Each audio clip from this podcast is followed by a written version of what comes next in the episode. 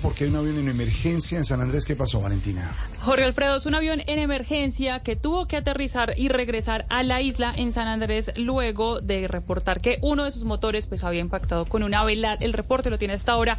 Oscar, ¿qué dice el gobernador y la aeronáutica civil?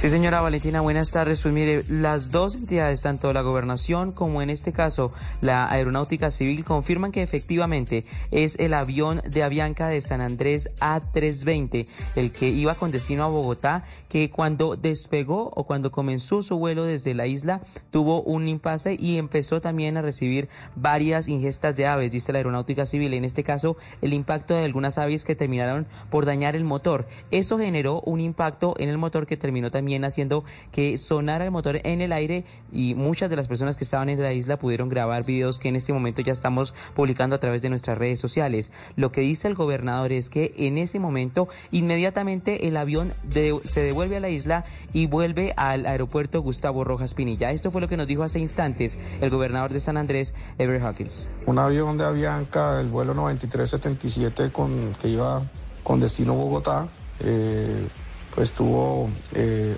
al parecer un impacto de ave en el proceso de despegue, eh, de, decolaje, eh, pero inmediatamente el avión pues hizo su retorno, su aproximación hacia el aeropuerto Gustavo Rojas Pinilla. Eh, todos los pasajeros estaban pues bien, fueron atendidos por la Secretaría de Salud. Hay un pasajero que no, no quiso, pues no quiere montarse en el avión, estaba bastante nervioso y lo vamos a poner con un psicólogo para que pues eh, pueda hablar, tratarlo eh, para que pueda optar por su vuelo en los próximos Valentina, días. mire, Avianca en minutos dará a conocer los detalles que se tienen sobre cómo está la aeronave que ya también regresó y que está en este momento allí en la isla tratando de ser reparada, porque las imágenes también se ve como esa eh, turbina de la nave eh, quedó afectada y el avión terminó despegando o aterrizando nuevamente en la isla a las 3 y 10 de la tarde.